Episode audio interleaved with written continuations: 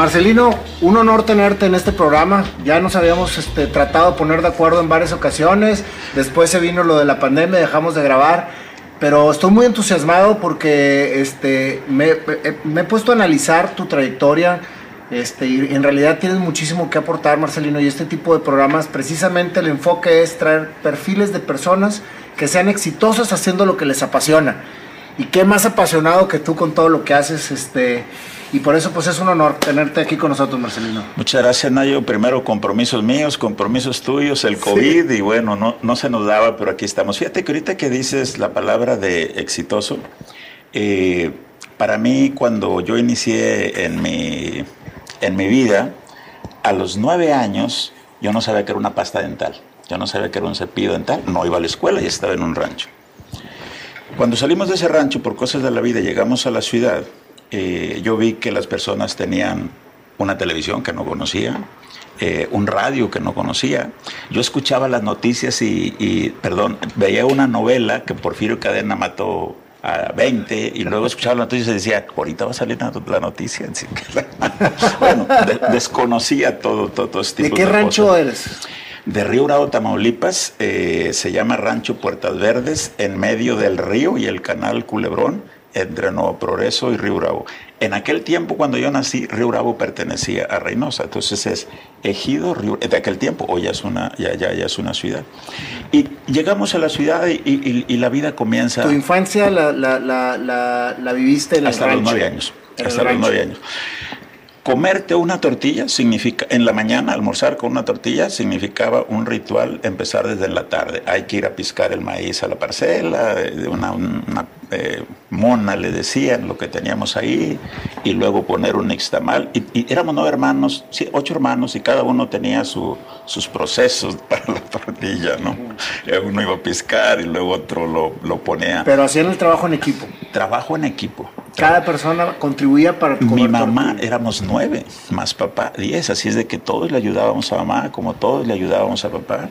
Eh, entonces, para nosotros comernos una tortilla al día siguiente no era así como que abres el refrigerador, sacas una tortilla y la calientas. No, era un ritual muy grande.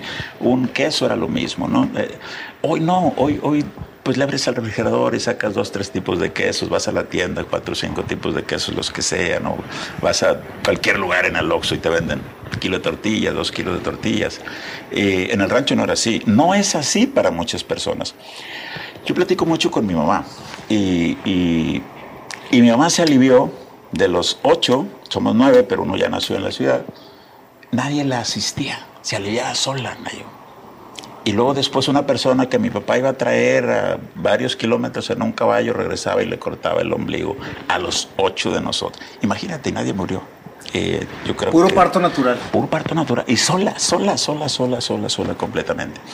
Eh, entonces llego a la ciudad y comienzo a ver una vida diferente. Y entonces e, estoy, la palabra éxito. Entonces yo voy acuñando. Mi papá decía que ir a la escuela era tiempo perdido.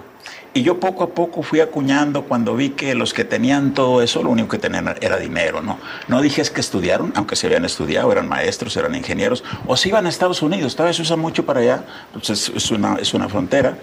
Y, y yo decía, sea lo que sea, esto es tener dinero hay que tener dinero. Así empezó mis creencias y, y, entonces llegué eh, a los 10, me acuerdo que un hermano mío se casó, mi hermano mayor, y al fondo del patio en la ciudad tenemos un espacio libre. Y entonces puso una casa y llevó a su familia. Eh, y se peleó, se peleó con todos, la esposa de él y mi mamá y mis hermanas con, con, la esposa de él. Y después de seis meses se va. Oye, se casa el segundo y lleva a su esposa también. Después de seis meses se pelean con todos y también se va. Se casa el tercero, se pelean entre todos y luego se va. Se casa un hermano mío más chico. Y le digo, eh, no, te pelees. No, vayas a traer a tu esposa aquí. ya sabes el ritual cuál va a ser. Y entonces me dijo, no, es que tú no quieres, que yo aquí no me quieres ayudar. Y le dije, no, eh, cuando yo me case, yo voy a tener una casa propia. Si no, no me caso. Eh, y debo tener un negocio. Y estoy hablando de 13, 14 años. Entonces, tenías 13, 14 años cuando ya tenías esa mentalidad. Cuando ya tienes esa mentalidad. El que tiene dinero tiene todo. Voy a tener lana. Entonces, que una casa así con carro y con televisión, una cámara de fotografía. Mis, mis fotografías de, pues de nueve no hay, pues estábamos en el rancho. De nueve en adelante eran los vecinos los que tenían mis fotos, porque los que tenían, digo, los que tenían cámara en aquel tiempo. ¿Te acuerdas una cámara que le aplanaba así salía la, sí, claro, claro, una Polaroid. Instantánea, ¿no? Eh, esas son las fotos que, que, que, que existían. Y yo quería una casa así. Entonces me dediqué a trabajar, a ahorrar, a hacer dinero, porque pues el que tiene dinero tiene todo. Esa era mi creencia, el que tiene dinero tiene todo. Ahora te platico la otra parte. Eh, me fue muy bien, puse mi negocio. ¿Estudiaste? O sea, empezaste hasta a estudiar. secundaria. Nada más hasta secundaria. Nada más hasta secundaria. Pero yo tenía una visión, hay que hacerla. En propósito de vida, que después construimos propósito de vida, yo tengo algo muy claro. Y le digo a los alumnos que al rato compartimos lo de las escuelas. Eh, tener claro lo que queremos. Esa es la parte principal, tener muy claro lo que queremos y la seguridad de que lo podemos lograr. Ay, imagínate esas dos cosas, que la gente cree esa mentalidad. Esto es lo que quiero y sé que lo puedo lograr. El mundo es de nosotros. Pero yo le pregunto a los chavos en la escuela eh, secundaria, ¿a quién de ustedes les gustaría tener una carrera? Ponle que tengo a 200. ¿Cuántos crees que levantan la mano? Los 200. Si les pregunto, ¿qué cara te gustaría? ¿Qué cara te gustaría? Me dice, no sé, no sé, no sé, no sé. No, yo así como. No hay claridad. decía mi mamá, me dijo, así, así, así no se puede, ¿no? Entonces tenemos que tener muy claro dos cosas. Hay más, pero te lo dejo en dos. ¿Qué quieres? Y la claridad, la seguridad de que tú lo puedes lograr. Y esa era la seguridad que yo tenía en aquel tiempo. Y la sigo teniendo todavía, y ¿eh? me sigo metiendo en cada problema, pero esa es la seguridad que sigo teniendo. Si sé que quiero y sé que lo puedo lograr, lo voy a lograr. Y sé que no solo. Tenemos que hacer un gran equipo para poder ir logrando todas esas cosas. Entonces, este, puse mi negocio, oye, me fue súper bien, súper, súper bien. ¿Qué negocio pusiste? Un taller mecánico. Ah, a los 13 años me subo por primera vez un carro. Me había subido un carretón, un guayín, una carreta, le pegas a un caballo, le pegas de, de, pegárselo, ¿verdad? Y luego para que corra, pues le pegas al caballo, arranca el caballo, y le frenas, le das vuelta, pues no tenía chiste el mecanismo.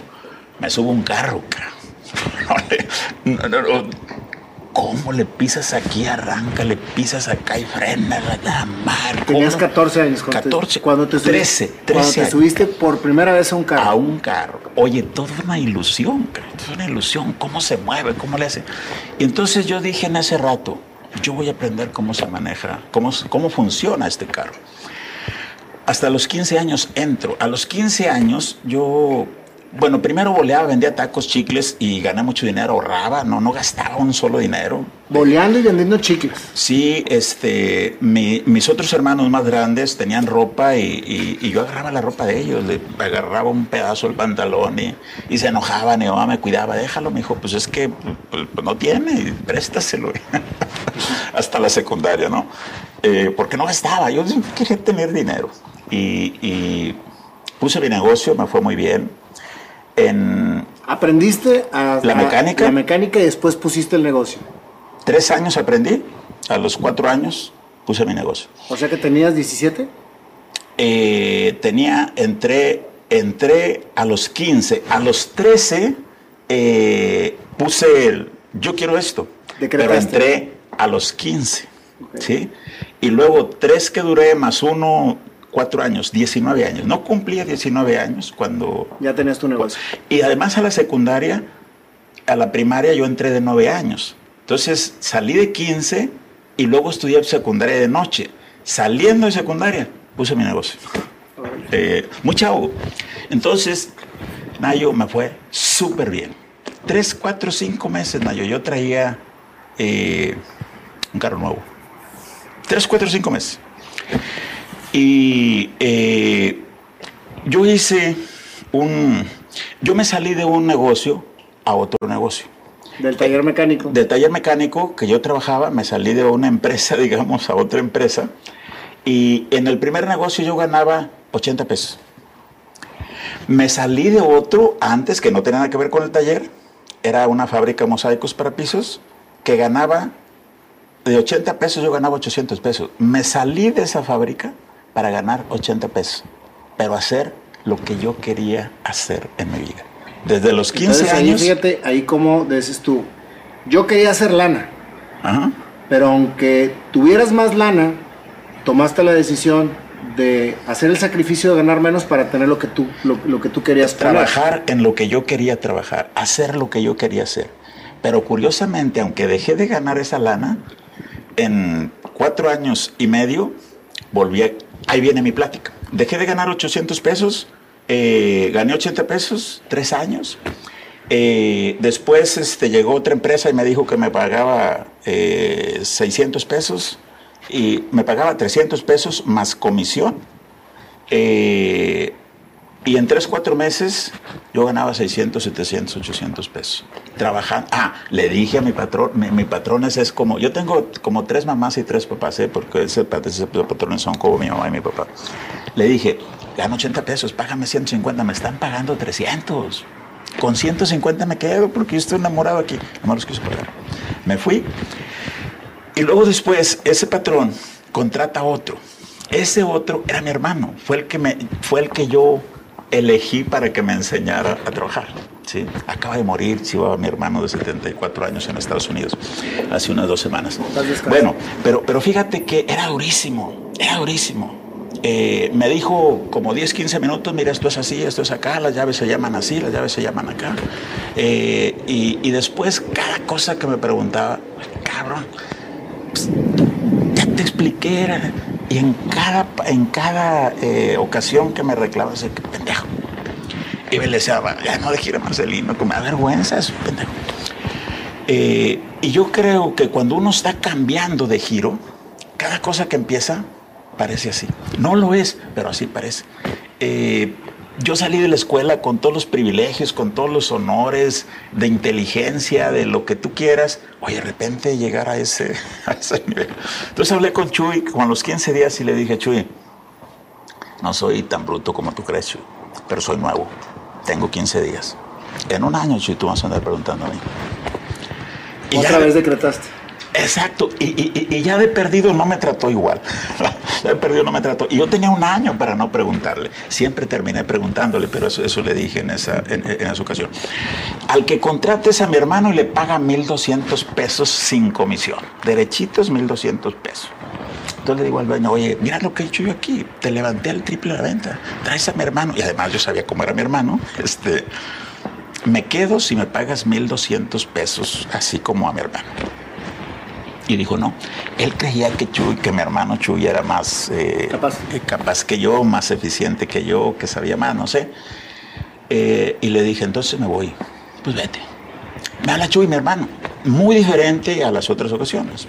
Ya tenemos tres, cuatro años de estar trabajando juntos. Eh, y me dice, no te salgas.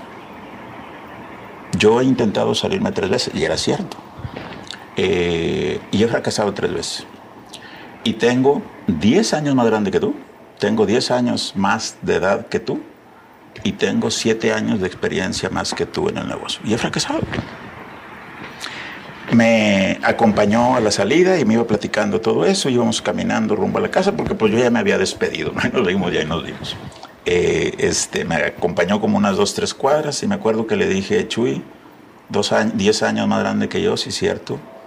Eh, siete años más de experiencia que yo, también es cierto. Pero yo no he fracasado ninguna vez. Déjame ir a, a, rifarme, a ver a ver qué pasa. Y, el éxito así es. Eh, ahorita que hablabas de éxito, porque por ahí empezamos, el éxito así es. Para ser exitoso, tienes que aprender a fracasar. Y, y pues yo me arriesgué, ¿no? Y afortunadamente me fue súper bien. La persona dijo que Chuy me estaba mandando trabajos, que por eso, y le dije, Chuy, te voy a comprar un, negocio para que te salgas ya hecho con clientes, con herramientas. Y pues, mira, genial. Ah, cuando yo entré a ese negocio, esa semana era un martes, el lunes me salí, el martes, yo escuché que a mi hermano le habían ofrecido un negocio. Iba para la casa y, voy a buscar al señor, oye, este... Que le habían eh, ofrecido venderle un negocio. Rentarle a mi hermano para que se fuera para allá. Pues él dice, no, con la cuarta vez ya no. Entonces fue a buscar ese día en la noche antes de irme a la casa y me dijo, sí, 250 pesos. No tenía 250 pesos.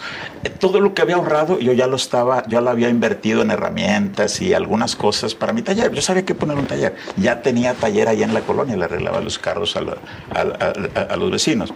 Pero no tenía 250 pesos para pagar la renta. Conseguí 250 pesos prestados. Hoy nuestra empresa, tú la conoces, y les digo, si un día nos va mal y se acaba la empresa, pues ya llevamos 46 años con 250 pesos prestados. eh, pero ese día... así empezó este, tu refaccionaria. Como un taller. Como un taller. Y luego una fábrica de baterías. Eh, y luego venta de ya muchos artículos. Eh, el primer día que, la primera semana que arranco, yo dije, ojalá y me gane los 1.200 pesos que aspiré a ganar allá y que me corrieron por no ganarme. Eh, si me va a regular son, pues que me gane los 600, 800 que ya traía de, con comisiones y todo eso. Con esos ¿Cómo le hiciste para los 250? Ah, mi papá me mandaba a conseguir dinero con una persona que le vendía maíz, él trabajaba en las parcelas y juntaba maíz y, cuando necesitaba dinero le pedía a una persona que vendía tortillas, ¿no? Entonces él tenía compraba maíz y luego lo hacía tortillas. Y a mí era el que mandaba con, a pedirle dinero. Pues le fue a decir que mi papá, yo estaba bien chavo, 18, 19 años, le voy a decir que mi papá decía que le presta 500 pesos, nada más prestó 250. Y así empezó tu negocio. Así empezó el negocio. Entonces arranco y, y, digo, bueno, pues que me gane 1.200 pesos que aspire a ganar. Ese sería genial. Que me gane los 800 en esta semana, que ya los ganaba. Y si me va mal, pues los 80 pesos yo que ganaba hace 6 meses, 8 meses aquí. 2 mil pesos me gané ahí. Y la semana, y dije, ya mis semanas no son de 2000, arriba de 2000. 5 mil la siguiente semana. Un carrito 8 en aquel tiempo te costaba 10 mil pesos. En dos semanas me podía. la gasolina te costaba 50 pesos. ¿Qué hubiera pasado? 50 centavos costaba. ¿Qué hubiera pasado, Marcelino? Si tú al momento de salir del negocio le hubieras hecho caso a tu hermano de no salirte. O me hubieran pagado los 1.200 O te hubieran pagado los 1.200. Fíjate nada más cómo el destino con una... Con, con nada más con una, un abrir y cerrar de ojos te puede cambiar la vida por completo. Exactamente. Yo creo que la vida, eh, bajo diferentes situaciones, nos obliga a crecer. Nos obliga. Pero cuando tienes esa mentalidad de crecer, ¿sí? La vida misma te va obligando, la vida misma te va obligando a crecer.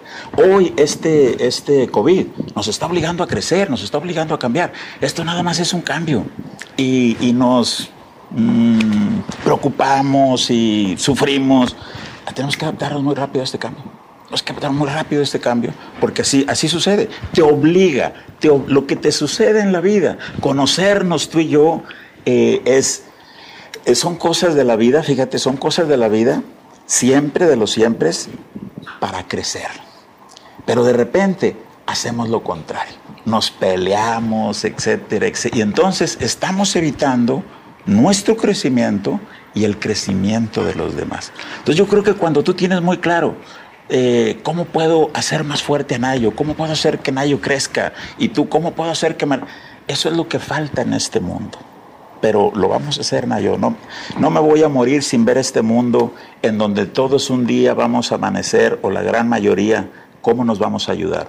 ¿Cómo nos vamos a ayudar? ¿Cómo nos vamos a ayudar? Porque si yo te ayudo a ti, yo estoy seguro que un día que yo necesite vas a ayudar. Y si tengo 100, 200, 500, mil personas que les ayudo, pues un día me van a ayudar. Ojalá y nunca necesite. Y lo importante es no esperar hacerlo, o sea, hacer algo por alguien por esperar que te ayude porque ahí es donde viene la mayor parte de las frustraciones del ser humano. Si yo te ayudo a ti porque te quiero ayudar y no porque espero que tú me ayudes, entonces tú vas a hacer lo mismo sin esperar que el otro te ayude. Y todos nos vamos a ayudar por añadidura. Los problemas empiezan, Marcelino, cuando las personas hacen algo esperando recibir ayuda o agradecimiento de, de las personas a las que están haciendo. Y ahí es donde empiezan a desgastar una energía innecesaria. Y sí lo vas a recibir, Nayo. Nada más que si tú le ayudas a una persona hoy en la mañana, a las 10 de la mañana, quieres que para las 2, 3 de la tarde ya está recibiendo el beneficio. Si no le dices, mira, te ayudé y luego te, me agarras el pie y me muerdes la mano y crea cuervos y te sacarán los ojos. Y una serie de cosas porque lo haces esperando algo a cambio. Y sí va a haber algo a cambio, pero no en la tarde. Pero te voy a decir algo, Marcelino, yo lo he aprendido también el momento es inmediato porque la satisfacción cuando lo haces de corazón te retribuye inmediatamente una satisfacción personal. Aquí viene la parte interesante a la que iba. Eh, yo digo que nosotros, nuestra esencia, somos amor. Pero en ese amor es un amor incondicional. Es decir, yo te puedo ayudar a ti y te voy a ayudar a ti sin condiciones. Sin condiciones. Oye, los matrimonios, tú y yo nos vamos a casar incondicionalmente. Tú puedes hacer lo que te pegue la gana yo también puedo hacer lo que me pegue la gana. Incondicionalmente. Lo que empezamos a hacer es a poner condiciones. Y en esas condiciones está lo que dices. Oye, pues sí, pero pues cuando me pagas y no sé, y luego si ni me pagas. Eh, y ahí se distorsiona el amor, porque ya se vuelve incondicional. Una porque ya se vuelve una conveniencia. Incondicional, exacto. Y esa, esa conveniencia a la que tú te refieres, yo ya no le llamo amor, le llamo querer a alguien. Y querer a alguien ya se convierte en algo más feo como, como negocio. Pues ya, ¿te acuerdas de la canción de José José? El amar y el querer. Y ahí te explica perfectamente bien la diferencia. A lo mejor sí, no conozco muy bien la, la, no, no, la, canción, pero sí, es una, es una gran diferencia. Y, y la verdad, ah, ya me acordé, no sabemos amar, sabemos querer. ¿sí? Porque el amor es algo mucho más allá. Es más, tan así que a veces decimos, es que ya se acabó el amor. Este somos amor. ¿Cómo que se acabó? No se acaba. No se acaba. Además, esa energía tampoco muere. Eh, pero son. Aquí viene algo que yo trato de compartir en las escuelas: la ignorancia. Y toda la maldad, la pobreza, lo que tú me digas, es ignorancia. Y hace rato platicábamos de, no saber tomar decisiones. Desde ahí partimos. Un muchacho, un joven que decide salirse de la escuela porque él cree que eso es lo mejor y es tercer año de primaria, es sexto año de primaria, es secundaria, ¿cómo a él se le ocurre pensar que lo mejor es salirse de la escuela? ¿Sí? Bueno, pues no sabe tomar decisiones. Pero imagínate que este muchacho se salió de la escuela, no sabe tomar decisiones, pero se va a casar va a tener hijos. ¿sí? Aquí viene el otro tema que hablábamos de la ¿Qué necesidad tuviste en el mundo para hacer todo lo que estás haciendo? Porque tú eres empresario. Sí. Tienes, tenías muchos años de empresario este, y un empresario muy exitoso porque conozco tu trayectoria. Tengo todavía la empresa. Sí, yo lo sé y lo sigues haciendo. Pero de repente entra un giro en la vida de Marcelino en donde se empieza a enfocar en la educación, se empieza a enfocar en el altruismo, se empieza a enfocar en, apoyar a toda esa gente que tú viste. ¿Cuál fue la necesidad que viste para empezar a hacer todo esto? Déjame platicarte la otra historia, porque esa es otra, otra, otra historia. A nivel empresa, este, yo llegué aquí a Monterrey por la devaluación del 94. Yo compraba refacciones en Estados Unidos y estas son las adversidades a las que me refiero que tienes que hacer cambios y cambios y cambios y cambios. Yo di a 3 millones y medio de dólares a 3 pesos. Entró saliendo de cortar y el dólar estaba a 3 mil. Y le quitó 3 horas y se lo dejó a 3 pesos. Llegó Cedillo y lo aventó a 9 y 10 pesos. Oye, con 3 millones de deuda eh, a 3 pesos. ¿Y, cómo te endeudas? Pues a donde todavía el agua y te endeudas más. Y, luego de repente al triple se enlaman. Eh, y, y, entonces... llegaste endeudadísimo. Llegué aquí derrotado. No, yo no valía lo que debía. Sí, pero afortunadamente llegamos aquí, descubrimos un mercado 10, 20, 100 veces más grande. ¿Dónde empezó eh, tu negocio? Colonia Moderna, ahí estamos todavía hasta ahorita, yo creo que en unos días más nos cambiamos como centro de distribución. En Río Bravo. Antes, ah, ¿tú, tú tenías refaccionarios en Río Bravo. Nace como un taller, te decía, y después cambia a una fábrica de acumuladores eh, me acuerdo que se llama Taller Eléctrico Muñoz. Los acumuladores después fueron acumuladores Muñoz y luego fueron refaccionarias. Iba creciendo, taller eléctrico, acumuladores y refacciones Muñoz. Pues estaba muy grande. Y yo ponía un anuncio, se solicita auxiliar de contabilidad, taller eléctrico. Ahí iba. Cambié Jomar Industrias S.A.B. de nombre pongo un anuncio. ¿Qué significa? José Marcelino, hijo mío. Ah, José Marcelino. Yo soy Marcelino nada más, eres José Marcelino. Hoy había 15, 20 haciendo cola, haciendo fila. Yo pensé que era una maquiladora. Cambió totalmente. Bueno, llego, institucional? Llego, llego, llego aquí este, y comenzamos a trabajar, comenzamos a trabajar. Endeudadísimo endeudadísimo, llevo seis años para salir de esa, de esa deuda y además construyendo un equipo, además construyendo un equipo para competir aquí. Cuando yo llegué aquí, Nayo, había 1.200 refaccionarias. ¿Tú te acuerdas de Chapa Refacciones aquí? ¿Dónde está? No, existe. Eh, ¿Te acuerdas quién más estaba por aquí de líder en aquel tiempo? El que me diga, no existe.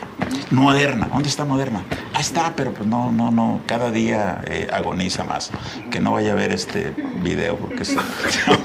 sí, pero oye, pero, pero todas, todas tronaron. O sea, porque llegó Autoson. Este... Llegamos tres el mismo año. Rolcar, Autoson y nosotros. Eh, perdón por lo de Rorcas de Autosón, llegamos nosotros. Este, y, en aquel tiempo había 2.000 refaccionarias. Y nosotros éramos la 2001. Hoy hay 1.200, 800 han desaparecido. Y nosotros somos el número 3. En 25 años. Y entonces, pues eso es aquí local, ¿no? Regional. Eh, abarcamos como cuatro o cinco estados. Pero buscamos ese liderazgo a nivel nacional. Déjame regresarme a la plática, ¿dónde empezó la historia esta del altruismo? Primeramente, ya después, yo digo que primero uno tiene que ser egoísta. Se habla mal de que uno no debe ser egoísta. Tenemos que ser egoístas. Porque si quieres compartir dinero, tienes que tener dinero. Y si no eres egoísta, no lo vas a tener. Y, y, ah, es que es muy egoísta. Tenemos que ser egoístas. Pero ese egoísmo hay que cambiarlo a altruismo. Pero esto no fue lo que me cambió a mí. Esto fue después. Lo que me cambió a mí fue que eh, yo era tan exitoso. Eh, que, que, pues, que me creía todopoderoso. ¿no? Y entonces me casé a los 19 años, porque yo debía de tener una casa y un, una casa y un negocio, y los tuve a los... Pues me, Lo que decretaste a tus 13 años. A los 27 años yo tenía cinco hijos, en 8 años tenía cinco hijos, y tenía muchos problemas con mi esposa, y la abandoné. Tres años después, 30 años, me vuelvo a casar otra vez. Y, 30 años después. No, tres años después, 30 años míos. Ah. Me separo a los 27 eh, eh, tres años después me vuelvo a casar, 14 años, dos hijos, un hijo y una hija. Y me vuelvo a separar. Pero ahora mi segunda esposa me abandona a mí. Primero yo la abandoné, segunda me abandona a mí. ¿Se siente igual cuando te abandonan y cuando... No, no se siente nada igual. En ese momento, yo vivo en la Casa del Valle, yo vivo de lujo, eh, y ahí estaba llorando. En ese momento lloraba porque todas mis creencias que había hecho durante 44 años, estaban en la calle, en la basura. El que tiene no tiene todo. No, hay que empezar de nuevo. Algo le falta. Y ahí empezó la plática contigo, porque mencionaste la palabra éxito. Le agregué felicidad, paz, plenitud. ¿Cambiaste tu mentalidad del que tiene dinero lo tiene todo? No, le agregué. Hay que tener lana, eso no, eso no, no, no. Mira, nosotros somos dos partes este, un poco dificilonas de entender. Nosotros somos una parte humana, pero también somos una parte espiritual. Hay que atender ambas. La felicidad, la paz, está en la parte espiritual. La parte humana es la que exige lana. Hay que tener las dos pero este no te ayuda acá. Este otro sí te ayuda en, el éxito, en la lana, pero este para acá no, te causa problemas. Entonces, si no entiendes esta parte, esta te hace daño, aunque tengas dinero. Fíjate, te voy a, dar un paréntesis. Este, en una de las crisis más fuertes de mi vida, que tuve cuando murió mi papá, tenía yo 21 años, ahí precisamente escribí una frase eh, que me ha acompañado todo el tiempo. Cualquier quiebra económica con toda la espiritualidad sale. ¿Mm? Cualquier quiebra espiritual, ni con todo el dinero la compras. Pero dame un ejemplo de eso.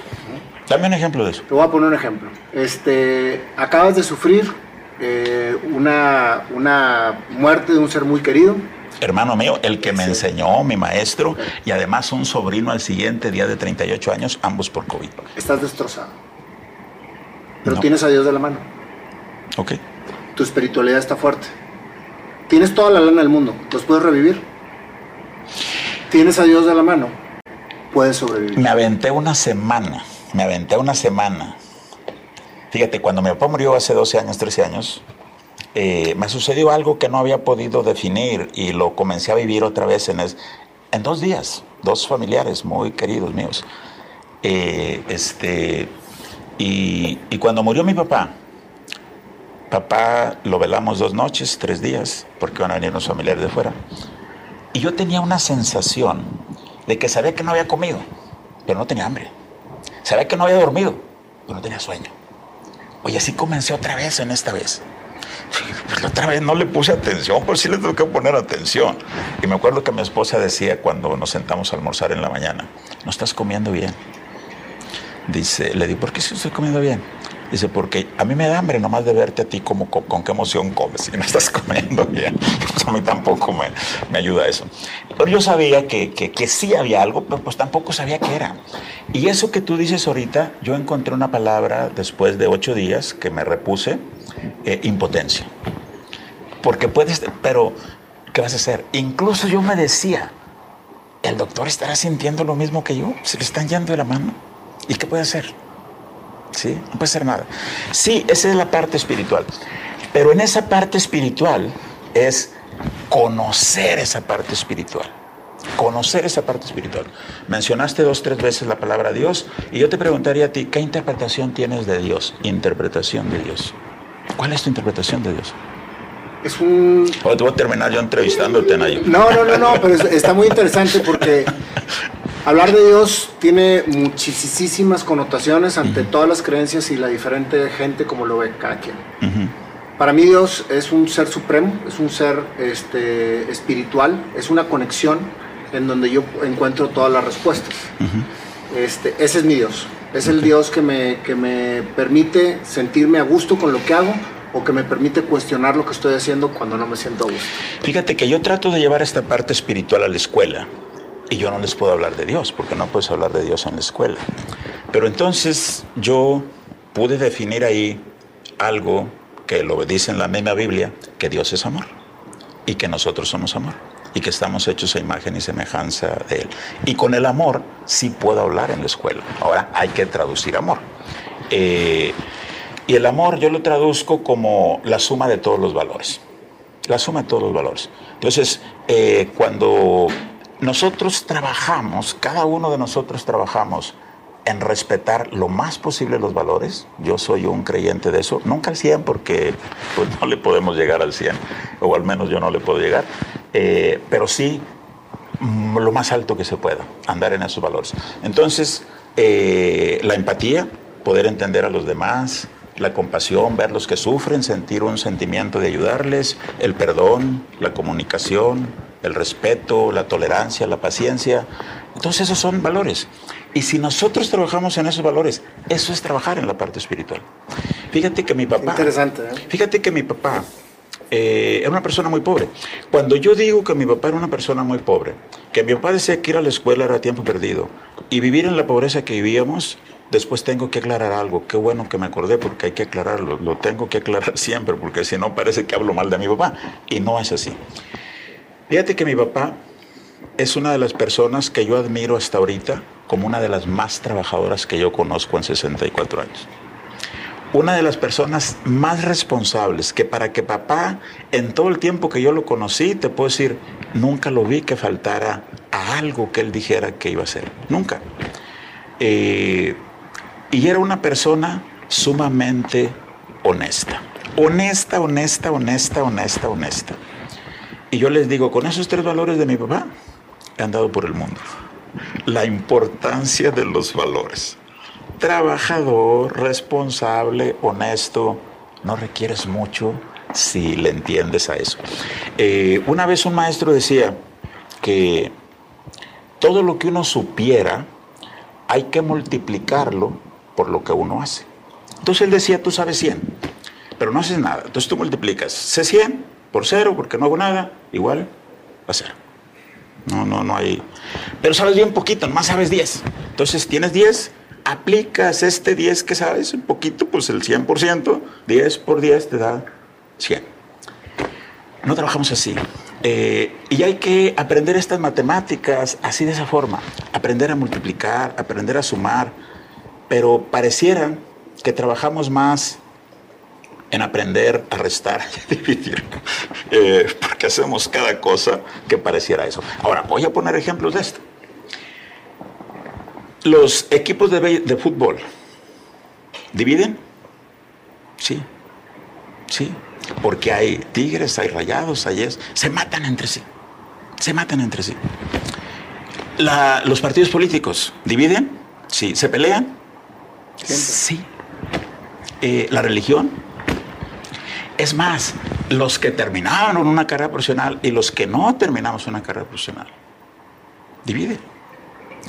Eh, hombres y mujeres, niños, divisiones en todas partes. No necesitamos divisiones. Ahora, voy a poner un ejemplo de esto, porque esto es algo material. Pero si somos algo espiritual, nuestra esencia es algo espiritual. El amor, digamos, energía, psique, cognición, eh, ¿eso divide? Todos somos iguales. Entonces, la mente del niño, el espíritu del niño, el alma del niño es igual que uno de 60 años. Ahí no hay división. Pero esta parte espiritual es la que no conocemos. Y en esta parte espiritual es donde yo digo, mientras no conozcamos esta parte espiritual, que es nuestra esencia, eso es lo que se llama ignorancia. Desconocer esta parte que somos nosotros, esto es lo que se llama ignorancia. Desconocernos el potencial, la inteligencia, la capacidad. Y si no conocemos eso, ahí es donde se toman las decisiones. ¿Qué decisiones estamos tomando? Pues yo te voy a decir que no nos lo quebramos mucho lo que se ha estado haciendo durante los últimos dos mil años, lo seguimos haciendo. Punto. ¿Sí? Oye, ¿por qué eso? Pues así lo hacen todos. Me preguntan a mí, este año me corté el pelo así medio corto. Oye, ¿por qué te pelaste? ¿Por qué te cortaste el pelo así? ¿Y tú por qué te lo cortas así? Porque pues así se lo cortan todos, ¿no? Eh, tenemos que estar haciendo cosas diferentes, diferentes, diferentes. Regresando a la plática, eh, de, qué, sucedió eh, cuando yo estoy solo. Una semana, una semana, dos semanas llorando. Segundo matrimonio. Segundo matrimonio. Dos semanas llorando, allí es donde empieza mi búsqueda. El paciente requiere algo que no sabe dónde conseguirlo.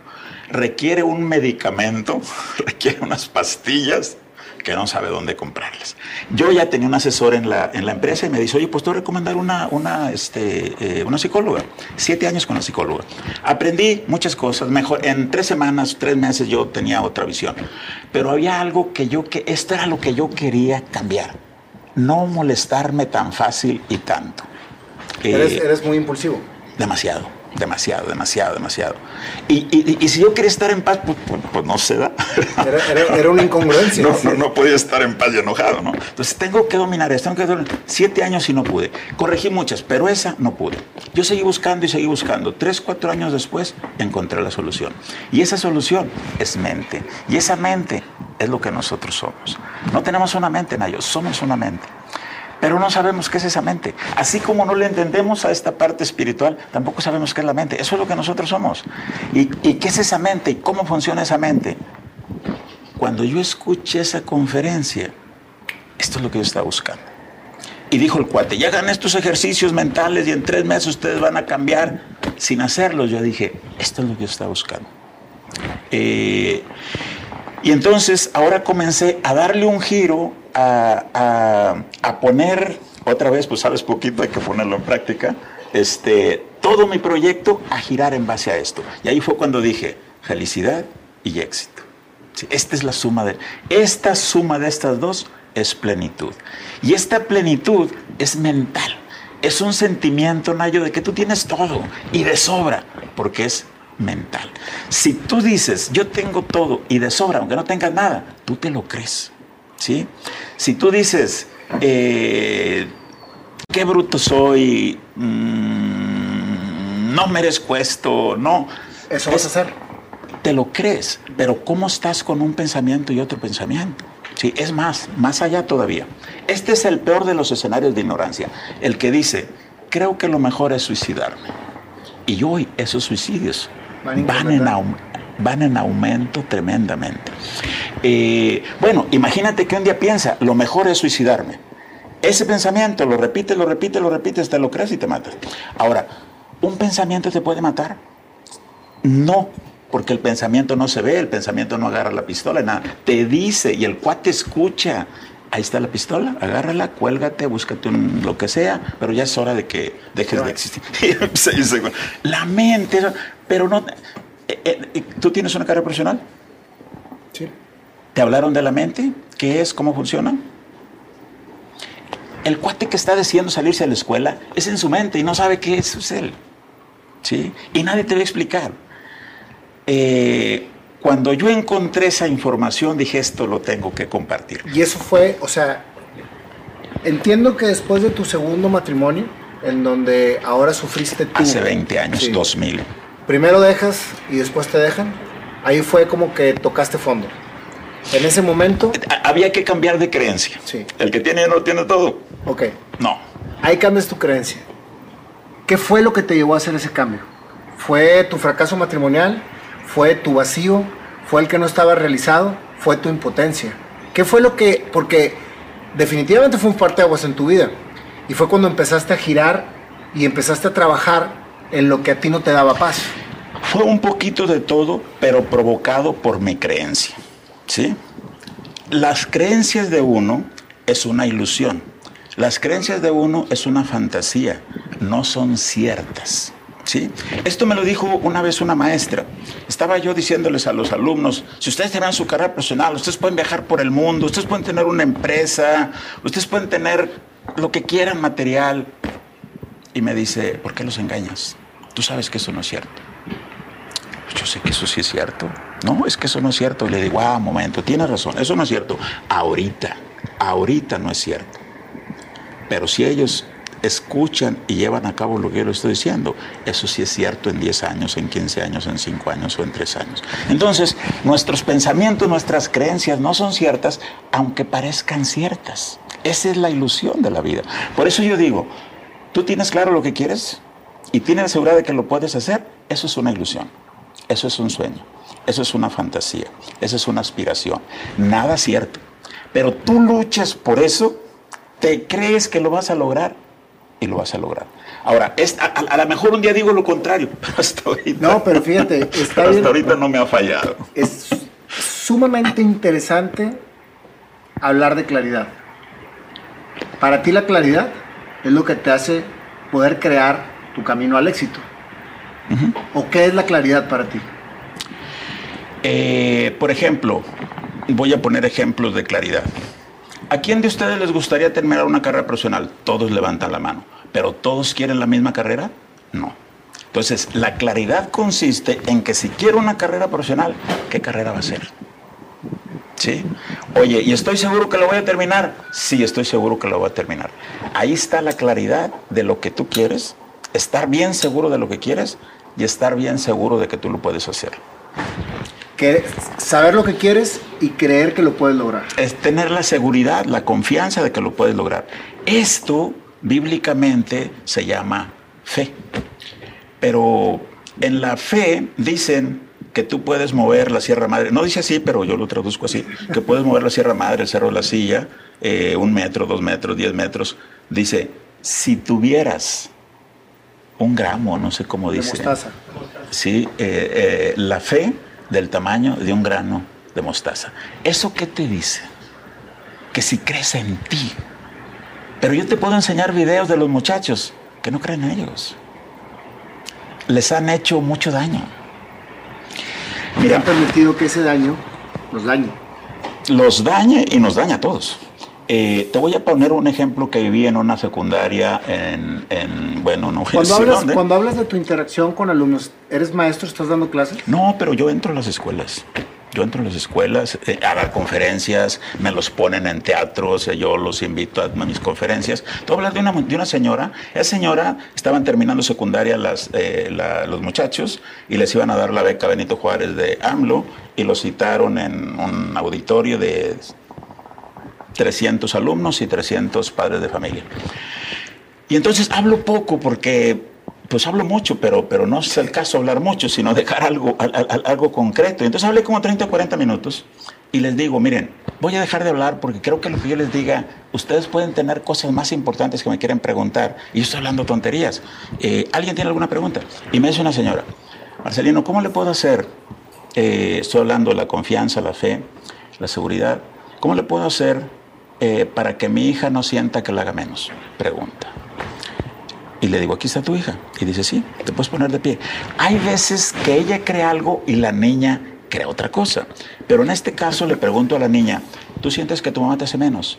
Y me dice, sí. ¿Por qué tú sientes que tu mamá te hace menos? Dice, mira, so- tengo dos hermanos, yo soy mujer. Y cuando no está ninguno de mis dos hermanos, mi mamá me manda a mí a cualquier cosa, manda. Y a mí se me olvida, me tardo. Llego a la casa, se me olvidó, se hubiera mandado a tu hermano de volada y no se le olvida. Pero tú, chica, pues ¿qué le hago, no? Arráncate otra vez. Y, y le digo, ¿sabes qué? Eso sí es hacerte sentir menos tu mamá. Pero no te preocupes, no te preocupes porque tu mamá te haga sentir menos. Repite conmigo, yo soy una persona valiosa. No pudo. Yo soy una persona importante. No pudo. Yo soy una persona única. No pudo. Yo logro todo lo que quiero. No pudo. No pudo, No pudo. Tres, cuatro, cinco, seis. No pudo. Aprovechando el viaje, les pregunto a los 300. ¿Quién de ustedes no se siente una persona valiosa? Una tercera parte. Levanta la mano. ¿Quién de ustedes no puede repetir esto? Un 10%. ¿Qué vas a hacer con unos alumnos así? Tienes que despertarle esa seguridad. Bueno, eso se llama fe, pero en la fe hay una traducción que no me gusta bíblicamente, pero yo digo, esa confianza, es esa fe es confianza, es seguridad en uno mismo y en los demás. Pero esa seguridad de los demás, de mí en los demás, nace de mi confianza. Y la seguridad de los demás en mí nace de mi confianza. Yo provoco eso. Pero si no la tengo, otra vez, pues cómo la vamos a, cómo la vamos a compartir. Entonces, eh, yo por eso creo que tener esa claridad en lo que quiero y tener la seguridad y confianza de que yo puede ser que lo puedo llamar fe, entonces logramos muchas cosas. Hay otras, hay otras palabras muy importantes de, de, valores, por ejemplo la humildad. ¿sí? Cuando uno va siendo exitoso, y quizá caso mío, eh, y no trabajas en estos valores, y vaya que mi papá era un promotor de esos valores, pero pues se me fueron los sobre todo ese, humildad. Entonces caes en soberbia y caes en orgullo. Eh, y cuando caes en esto es cuando te complicaste la vida. Porque aquí te comienzas a sentir que los demás están muy abajo. Soberbia. Te yo te vas comenzando a superar, te vas comenzando a sentir superior a cualquiera como la canción. Y en este momento estás diciendo. Y te olvidan. Entonces, por eso es que tenemos que trabajar en esa humildad. Y si ya llegaste a un cierto poder, y no te sales de esa humildad, la misma humildad te da más poder. Pero si este poder te lleva a la soberbia y orgullo, Nayo, hasta llegaste. ¿sí? Entonces, más poder, más humildad. Más poder, más humildad. Y cuando yo digo esto, esto es un compromiso que yo tengo conmigo. ¿Sí? Ser una persona sencilla, ser una persona humilde, pero eso no es fácil. No es fácil, se trabaja también y se entrena. Y creo que ahorita estás viviendo este, dentro de todo tu, mundo, Marcelino, este, mucha gente que te sigue. Digo, tienes muchísimos seguidores en Facebook. Este, ¿Por qué crees que la gente te sigue? ¿Por qué crees que la gente te, o sea, te busca, te pide consejo? ¿Por la imagen que has tenido y has dado, por tu historia, por tu congruencia? O sea, ¿cuál es el motivo por el cual crees tú que la gente te sigue? Fíjate que cuando yo estaba en secundaria, eh, trabajaba y estudiaba, bueno, de primaria y secundaria, pero voy a hablar de la, de la secundaria porque ahí fue donde sucedió el siguiente paso. Eh, yo salía a las 10:10 10 y hacía como 40 minutos para llegar, llegaba a las 11 y feria, casi 12 a la casa y cenaba. Y después tenía un curso de una escuela que se llamaba Hempel School, unos libros azules que te enviaban por correo a la casa, no sé si los alcanzaste a ver. Eh, eh, eres de otra época más moderna. Este, y entonces tú hacías una tarea, te enviaban los libros, es una tarea, regresabas otra vez la carpeta y te la volvían a mandar otra vez por correo.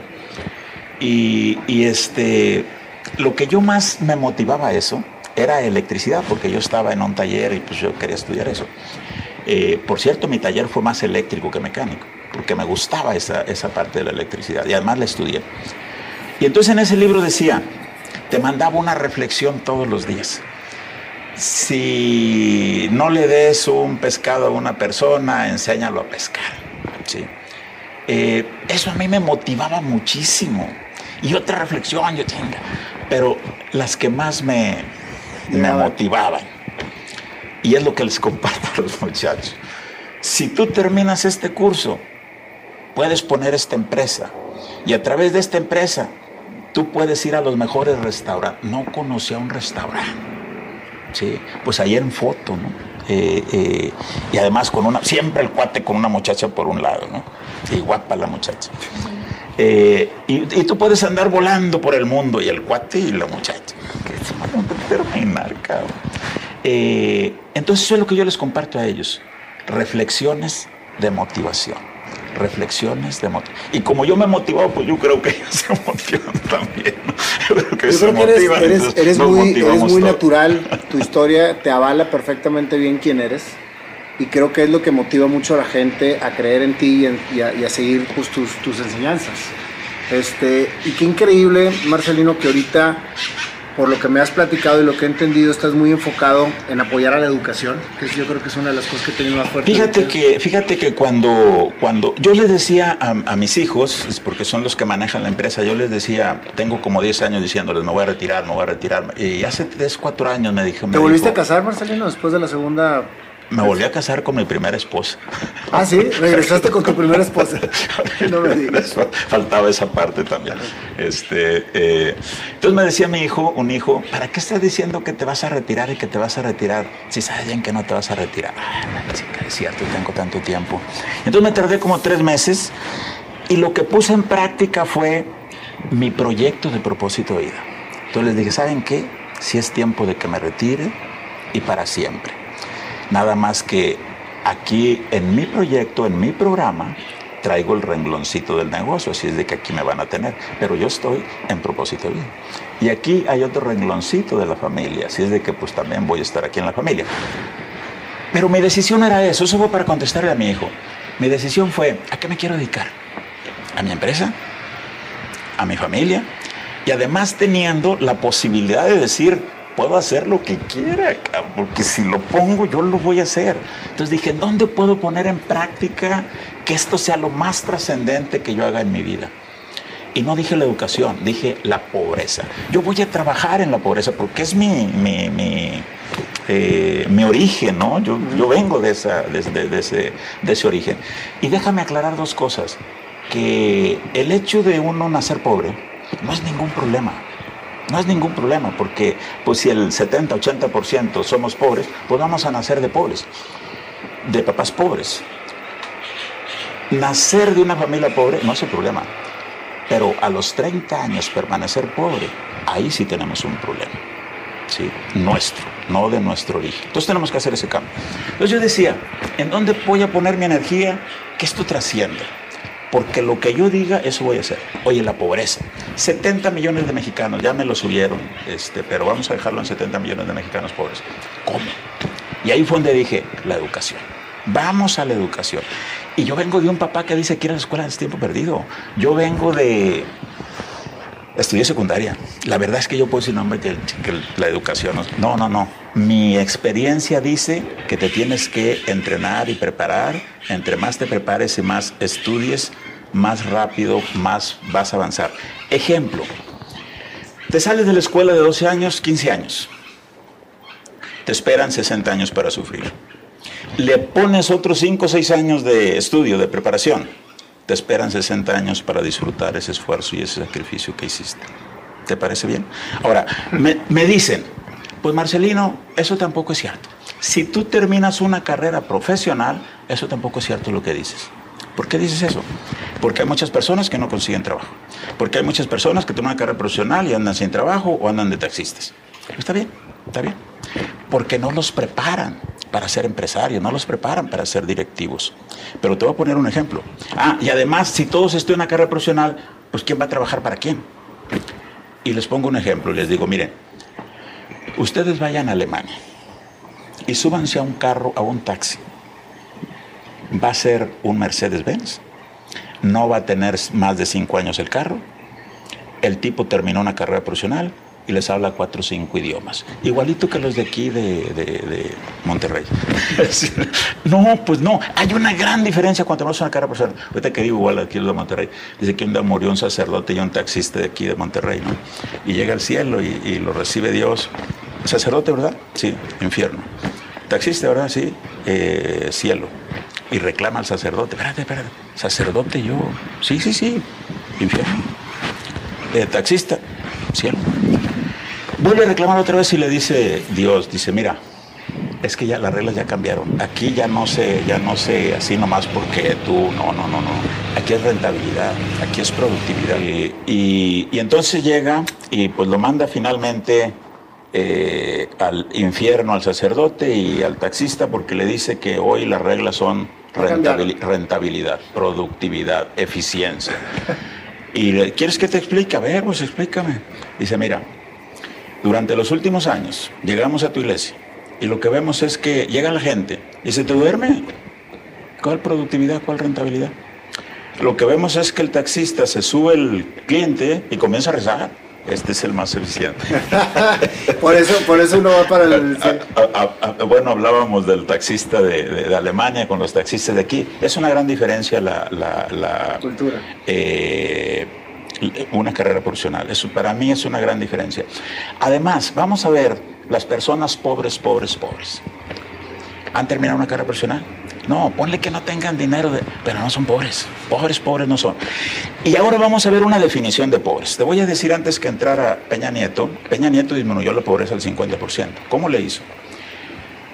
Ah, cuando Peña Nieto entró, la pobreza estaba definida como, y esto es lo que comparto en mis conferencias de, invitación a los sábados que tenemos en personal, 2.500 pesos. Una persona que ganara 2.500 pesos al mes ya no era pobre.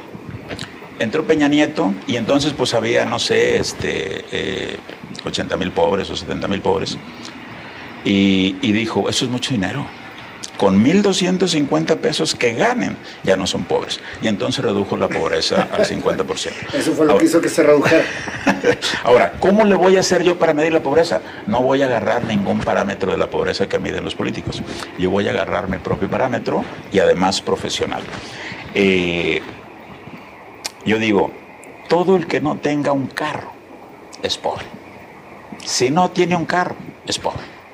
Yo voy a manejar eso porque pues yo manejo una refaccionaria, déjame aventarles aquí refaccionarias Comar, si no compran ahí están gastando el 30% más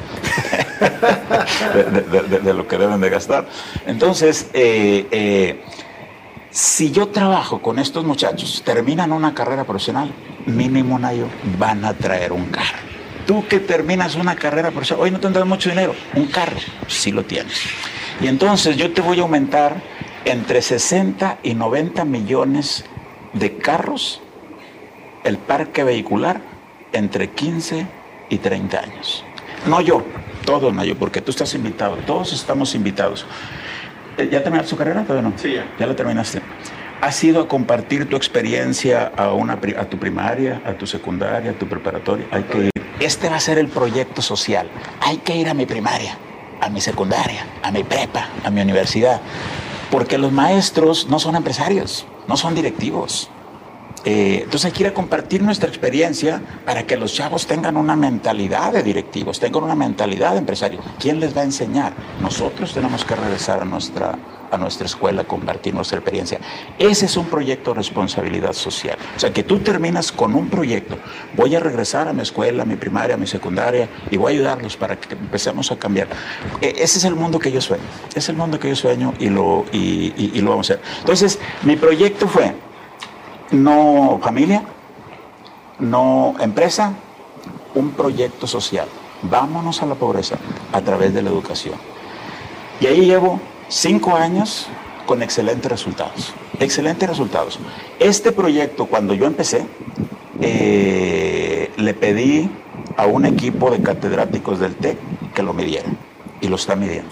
No es lo que yo digo ni lo que dicen las personas que estamos con nosotros. Es este grupo externo. Y este grupo externo lo está evaluando que otra vez, que si yo digo algo, hoy no es porque yo digo, sino que haya eh, este, resultados medibles y medidos por personas profesionales. Cuando este proyecto termine de medir lo que, que puede terminar este agosto o puede terminar el siguiente agosto, voy a recibir un reconocimiento de 135 universidades que mi proyecto funciona. También sé que si no... ¿Cómo se llama el proyecto? propósito de vida, la, retención escolar. En, retención escolar. Sí, retención escolar, que, eso es lo que voy. Eh, y entonces podemos recibir muchos apoyos nacionales, internacionales, para poder llevar a cabo esto. Y sabes, he diseñado un proyecto que no requiere dinero. Y empecé con un proyecto que requería mucho dinero, pero tuve que cambiarlo porque no hay dinero para, para llevar a cabo ese proyecto es capacitar a los profesores. Este, este programa se llama Docente Tutor. ¿En qué consiste Docente, Tutor? En que los docentes son docentes. Y te lo dicen, te lo dicen. Eh, los valores se deben aprender en la casa. Eh, los maestros deben enseñar matemáticas, geografía, historia. Es cierto. Pero yo pregunto, ¿cómo este papá que no tiene valores le va a enseñar a sus hijos valores? Y todavía pregunto, ¿este papá no pasó por esta misma escuela? Y lo más seguro es que sí, o pasó por otra. Pero no lo prepararon como padre de familia. Y entonces lo andan preparando como padre de familia cuando ya tiene cinco hijos y sus hijos tienen 10 años, 15 años. Eh, demasiado tarde. Ahora, la pregunta es, ¿a qué edad se le debe preparar a las personas a ser padres? Y yo les digo a los 8 años, 9 años, 10 años, 11 años, porque a los 12, 13 ya embarazaron a una muchacha no tienen una idea. ¿sí?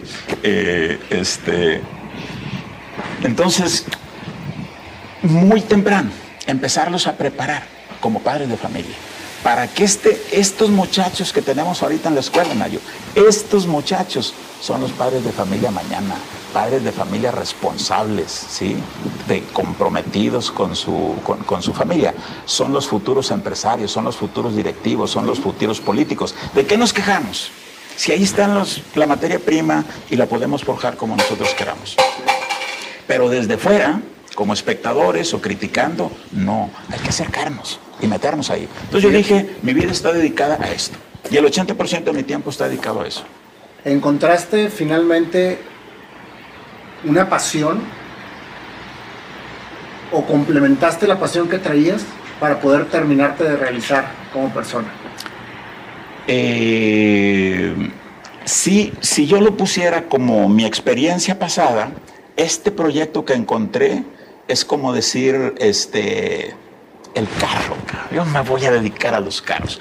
Porque llega un tiempo en que cuarenta y tantos años, cuarenta y nueve años en el mundo de los carros, pues dices, aquí ya no hay mucho, este, eh, que por cierto yo les doy una receta a las personas que, me preguntan de, acerca de cómo le dicen a uno bruto, idiota, todo eso.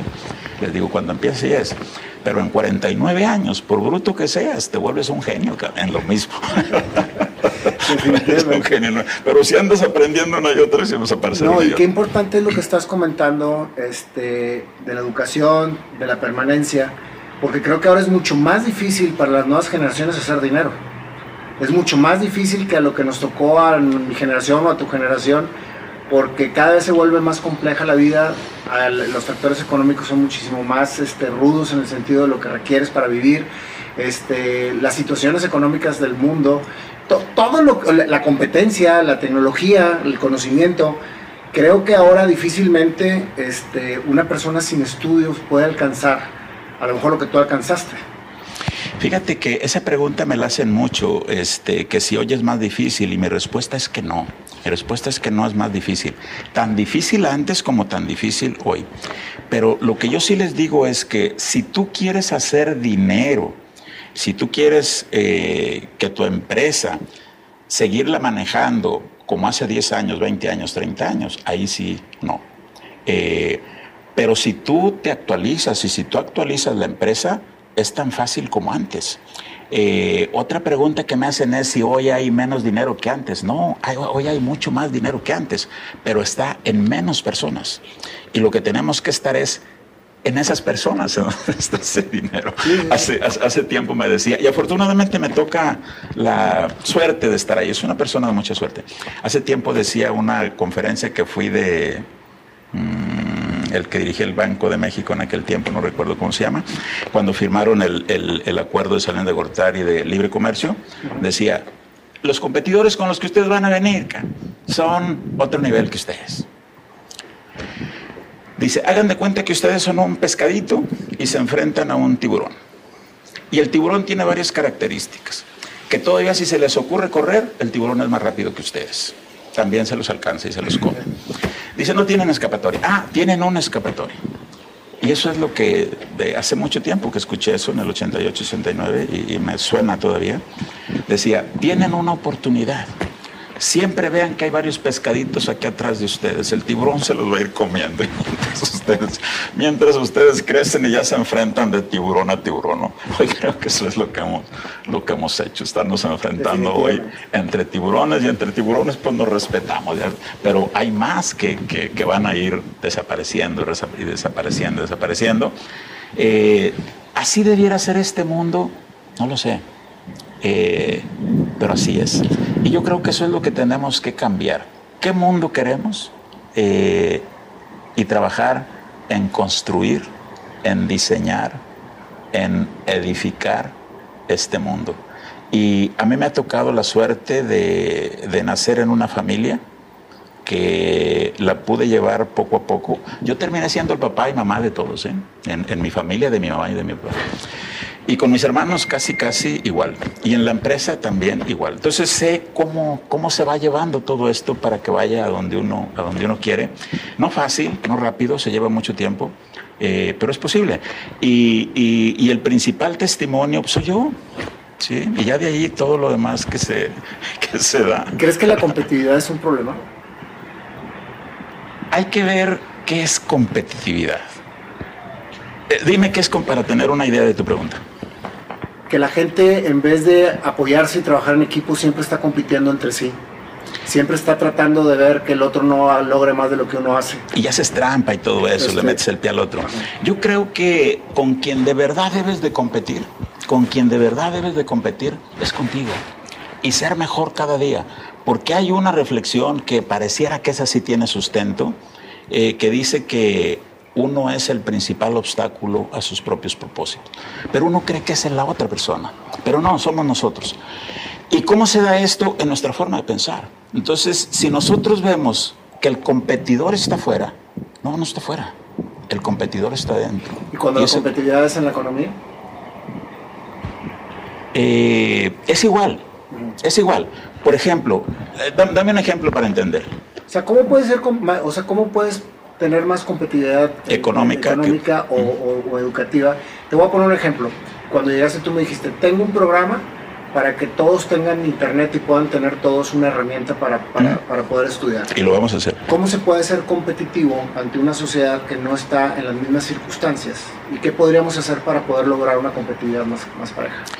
Eh, vamos, vamos a en ese renglón, vamos a decir que esta persona está muy en desventaja contra esta otra, más o menos, ¿verdad? ¿Y cómo vas a competir en esas circunstancias? Así es, a eso voy. Eh, te voy a poner un ejemplo, te lo tienes que llevar a largo plazo, al menos es mi idea, al menos es mi idea. Imagínate que, yo soy un corredor de caballos principiante. ¿Sí? Soy un corredor de caballos principiante. Y llámese empresa, llámese lo que se llame, pero voy a poner ejemplo, corredor de caballos principiante. Estoy aprendiendo a correr caballos. Y entonces yo voy al, hipódromo caliente, que me ha tocado estar por ahí en algunas veces y con algunos compañeros corredores de caballos.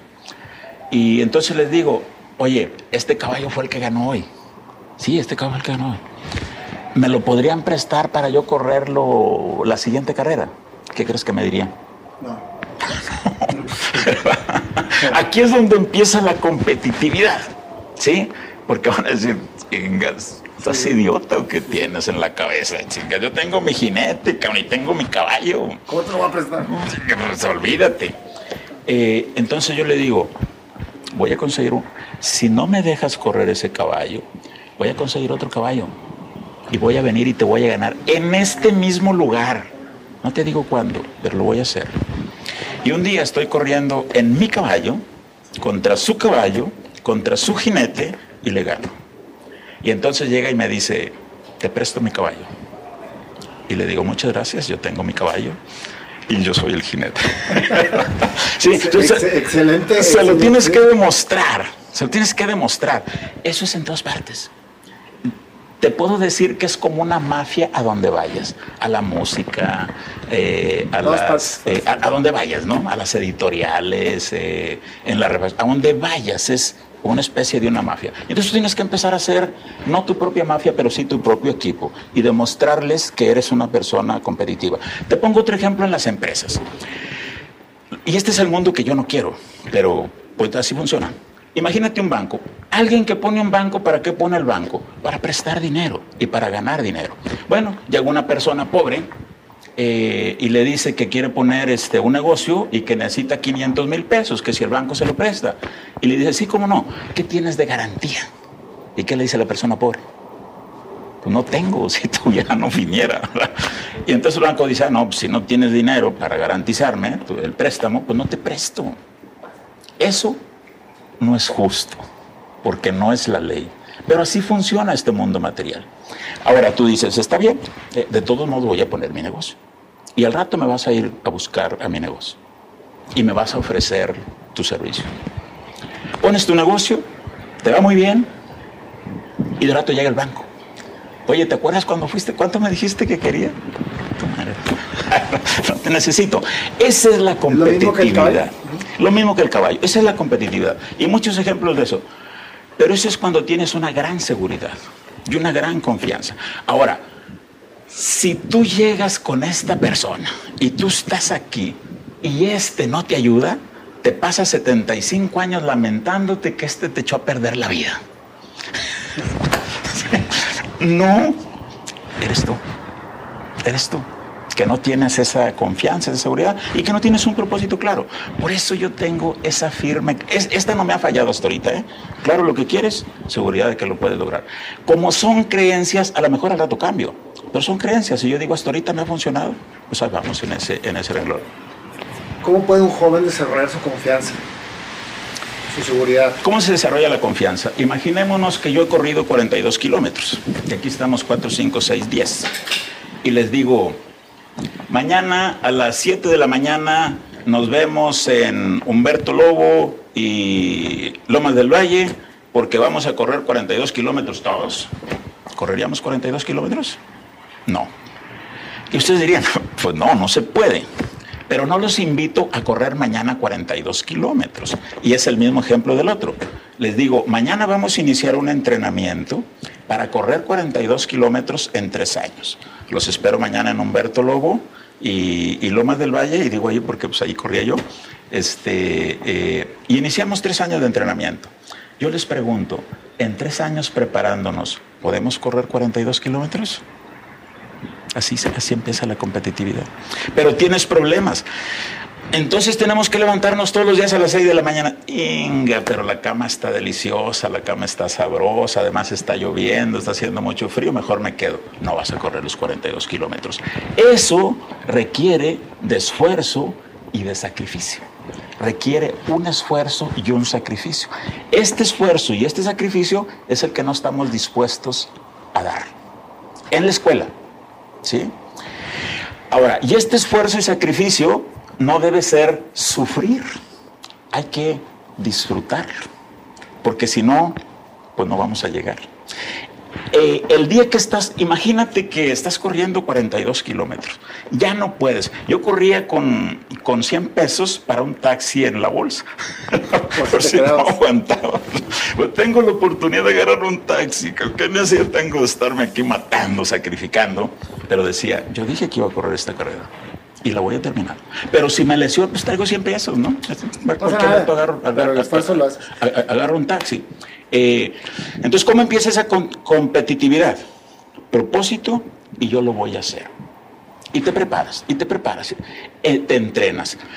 Eso físicamente puede ser en una empresa, puede ser correr un maratón, puede ser correr un carro, puede ser cualquier cosa. Eh, eso se llama desarrollar una habilidad desarrollar una habilidad. Piensas el propósito y hay que desarrollar una habilidad. Y todo eso lleva tiempo. ¿En algún momento de tu vida, Marcelino, sentiste que te bajó la pasión por tu trabajo, por lo que hacías? Porque eres un hombre que definitivamente lo ha movido siempre lo que le apasiona. Tengo tres, tengo dos, este, yo tengo tres ya. Eh, hace dos, tres semanas tuve la tercera. Eh, la primera vez fue en el error de diciembre. Yo dije, se acabó, no tiene caso, dos horas. Eh, no, no, no, tiene caso trabajar, mira, perdimos todo después de dos horas. En la segunda fue dos semanas cuando mi familia, este, eh, el que tiene dinero tiene todo. No, creo que me equivoqué, no tiene ningún caso. Entonces mi familia y sin familia, dos semanas. Y la otra fue una semana. Eh, y fue hace unas dos, tres semanas cuando digo que muere mi, mi hermano, muere mi sobrino. Y, ¿Qué podemos hacer? No? Eh, me tardé este, unos, una semana en volver a decir, eh, no pasa nada, este mundo así es. Y vaya que tenemos una preparación en eso. Entonces en toda mi vida llevo eh, dos horas, dos semanas, tres semanas y dos horas. en, donde te gana, te gana, pues yo pues eres humano, ¿no? Somos, somos humanos y hay unos ratitos que, que nos ganan. Fuera de eso, no. No. momentos, hombre, pero, pues vuelves otra vez a, Pero así como que te caes. ¿Qué le aconsejas a los jóvenes, Marcelino? Eh, hay que ver jóvenes de, qué edad, pero suponiendo que jóvenes es que están terminando una carrera profesional, ¿sí?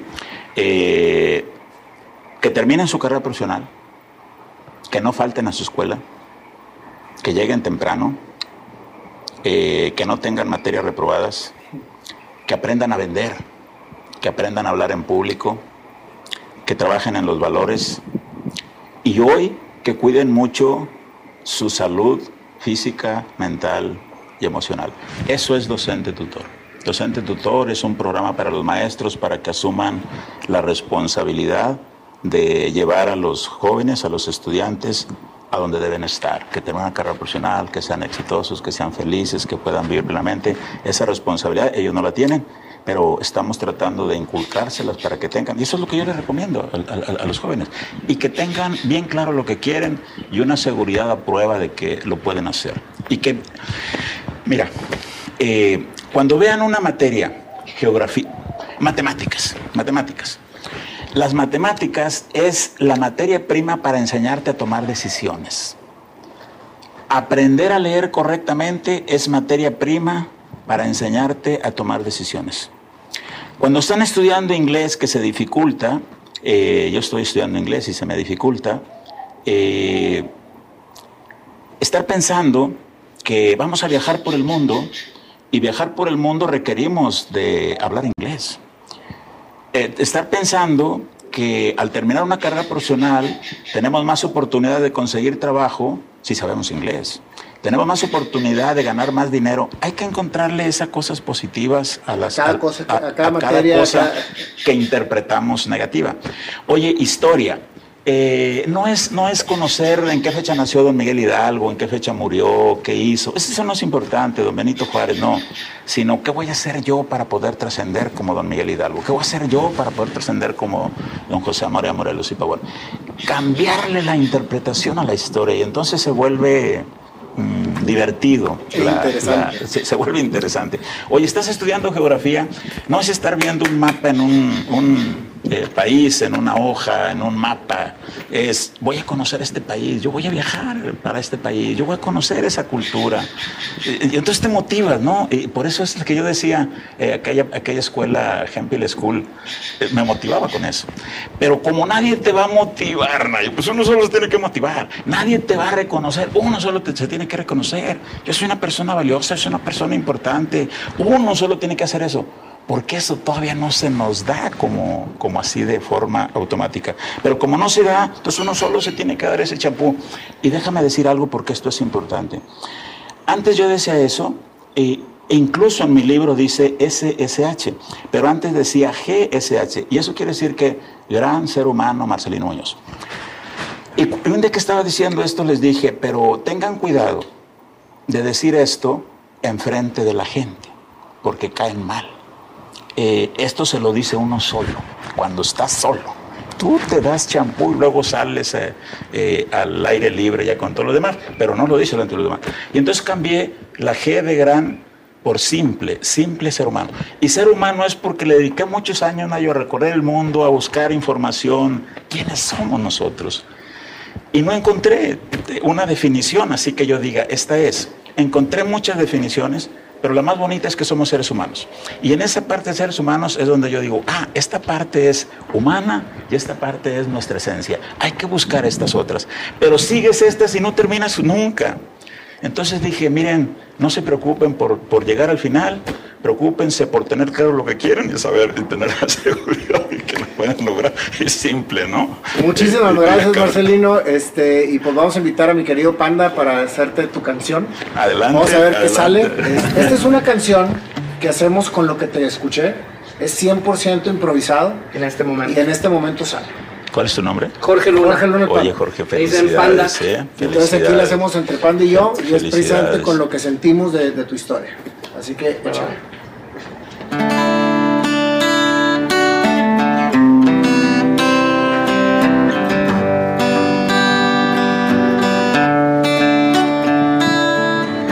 Un niño nueve años tenía cuando al rancho salió y empezó a descubrir la experiencia te llevó aprendiendo del viejón.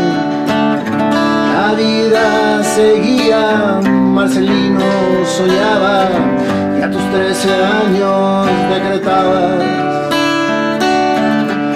una casa y dinero, algún día yo tendré y así la empieza a obtener. Trabajo arduo, creencia en sí, claridad hacia dónde ir, honestidad y mucho que hacer. Marcelino empezó a trascender.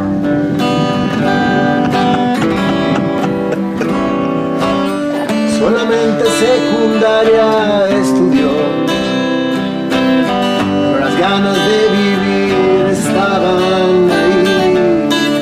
Su primera empresa él abrió y un taller empezó a surgir. La experiencia y el trabajo, las decisiones a tomar, hizo que fuera tu destino a creer, empezaste a sentir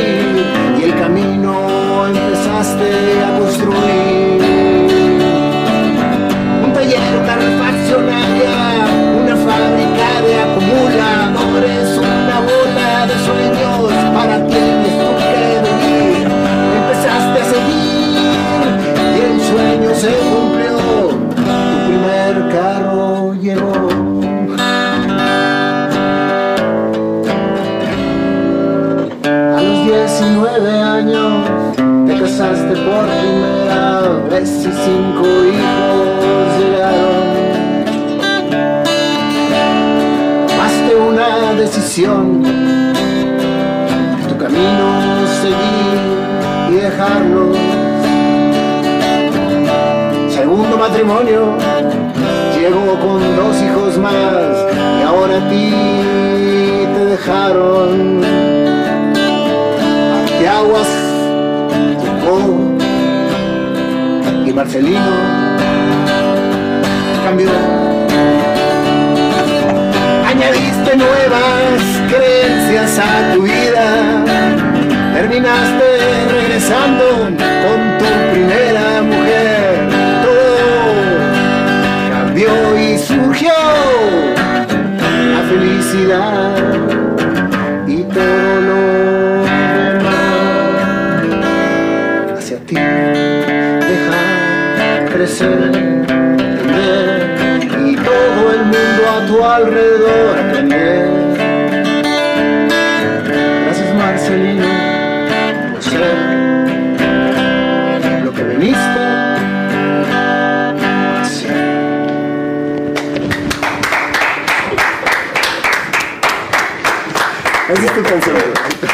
muchas gracias, muchas gracias. Yo pensé que la habían estado escribiendo, lo iban a estar leyendo. hombre, Tú la pues, si escribiste ahorita. Tú lo escribiste. Tú- tú eres el dueño de la letra. Bueno, muchísimas gracias. Creatividad. Sí, muchísimas gracias Marcelino por este tiempo que nos regalaste. La verdad fue una entrevista magnífica, mágica porque conocimos una parte de ti que pues ya conocí un poco, pero que ahora me lo fortalece mucho.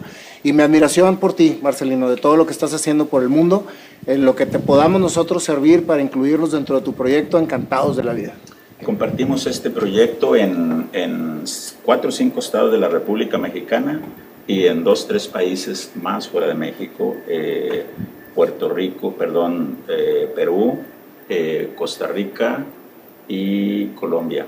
y vamos creciendo muchísimo, es que muy pronto vamos a estar en el mundo con este proyecto docente tutor para que vayamos formando el, el país que queremos, el mundo que queremos, porque hace tiempo, vengo de Laredo ayer, y, les decía que si la violencia, todo eso ya había, dice, no, nos hemos acostumbrado. Eh, hoy el COVID nos hemos acostumbrado. Y yo les digo, miren, yo no me puedo acostumbrar a eso y no me voy a acostumbrar a eso. Creo que si me acostumbro, todos perdemos. No, tenemos que acostumbrarnos. Hoy me hablan de los milenios y que los milenios van. No, no, señores. Tenemos que construir un mundo de líderes, tenemos que construir un mundo de personas sabias, un mundo de personas iluminadas, un mundo de genios y no milenios, sino no sé qué tantas cosas que van. Tienen que ir a donde uno quiera, porque ellos son niños y uno los puede ir formando. Pero hoy yo les pregunto, ¿quién inventa esas palabras? Y nadie sabe. Entonces nada más seguimos y seguimos y seguimos pero creo que si tenemos un enfoque de lo que queremos, vamos a lograr ese mundo que queremos. Ah, yo muchas gracias. muchas gracias a ti, Marcelo. No, al contrario, la oportunidad me la diste tú a mí de poderte conocer más. Y aquí nuestro compañero con la música. y el Panda se sube a tu proyecto en lo que gustes, la verdad. Panda y Nayo, eh, estamos arriba. El jueves, por favor, claro. péguense, tú conoces a Roel. Sí, sí, sí. Jueves a las 11 de la mañana, vamos a estar con Televisa, con multimedios, invitando. 4.000 alumnos necesitan ¿por qué no tenemos que venir a hablar aquí? Hay que... Claro, ya estás. Dios te bendiga, hermano. Gracias. gracias. Aquí tienes tu casa.